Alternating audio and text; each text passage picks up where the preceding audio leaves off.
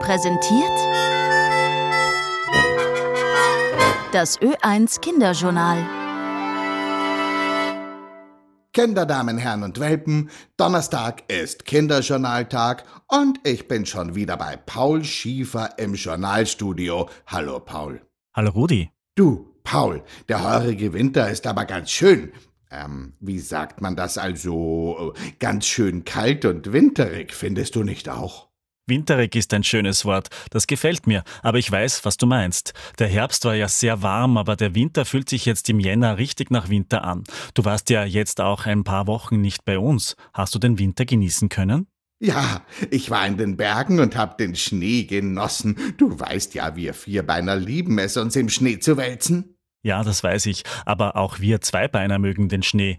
Das Rodeln und das Skifahren oder einfach nur im verschneiten Wald einen Spaziergang machen. Du und weißt du, auch die Natur mag den Schnee. Weißt du warum? Weil man sich unter der Schneedecke gut verstecken kann. Ja, das vielleicht auch, aber ich meine eher die Bäume und die Wälder. Für die ist es nämlich wichtig, dass es im Winter schneit oder regnet, damit sich der Boden mit Wasser vollsaugen kann. Das ist dann wie ein Wasserspeicher und die Bäume können dann besser wachsen, wenn es im Frühling wieder warm wird.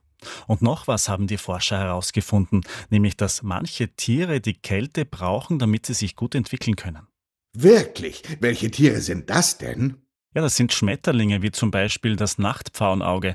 Diese Falter brauchen eine Zeit lang wirklich kalte Temperaturen, damit sie überhaupt erst aus der Puppe schlüpfen. Und wenn der Winter zu mild ist, dann bleiben sie einfach noch ein Jahr drinnen und kommen gar nicht raus. Na, das ist ja lustig, das habe ich nicht gewusst. Aber ich habe bei euch in den Journalen gehört, dass es in Amerika noch viel kälter ist als bei uns. Ja, zum Beispiel im Bundesstaat Iowa. Da hat es in den letzten Tagen bis zu minus 20 Grad gehabt. Das ist also schon noch einmal deutlich kälter als bei uns. Wir haben ja von dort berichtet, dass dort die Vorwahlen für die Präsidentschaftswahlen begonnen haben und dass Ex-Präsident Donald Trump diese erste Vorwahl gewonnen hat. Ja, das habe ich gehört. Und ich habe gesehen, dass in Deutschland die Bauern mit ihren Traktoren in die Städte gefahren sind. Sag, was war denn da los? Ja, die Bauern in Deutschland sind einfach total verärgert. Und zwar deswegen, weil die Regierung in Berlin die Steuern auf Diesel erhöhen will. Und weil die Bauern für ihre Traktoren viel Diesel brauchen, wenn sie zum Beispiel ihre Felder bestellen, müssten sie also mehr Geld ausgeben als bisher. Und warum macht die deutsche Regierung das? Also das mit den Steuern auf Diesel? Da geht es einerseits darum, dass die Regierung in Berlin Geld braucht und zum anderen hat das auch etwas mit dem Thema Klimaschutz zu tun. Denn im Moment ist es so, dass man in Deutschland, aber auch in Österreich weniger Steuern auf Diesel zahlt als zum Beispiel auf Benzin.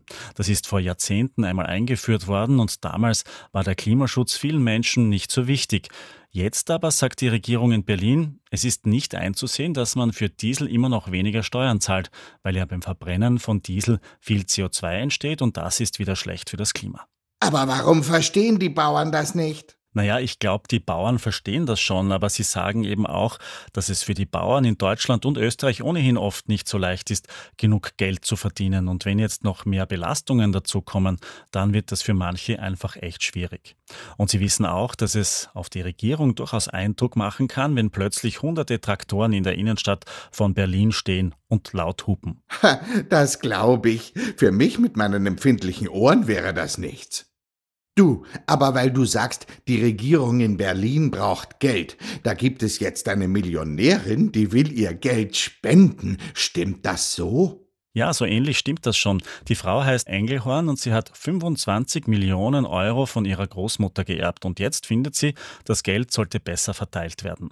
Besonders an jene Menschen, die es wirklich brauchen. Und eine Gruppe von Menschen soll jetzt darüber entscheiden, wie die 25 Millionen Euro am besten verteilt werden sollen. Sie selbst kann da gar nicht mitentscheiden. Oh, das ist doch eine ausgezeichnete Idee. Es gibt nicht viele Zweibeinerinnen und Zweibeiner, die einfach ihr Geld hergeben und dann gleich so viel. Lieber Paul, es war wieder sehr schön mit dir zu plaudern. Mit dir auch, Rudi. Mich hört ihr nächste Woche wieder, eh schon wissen, im Radio. Euer Rudi.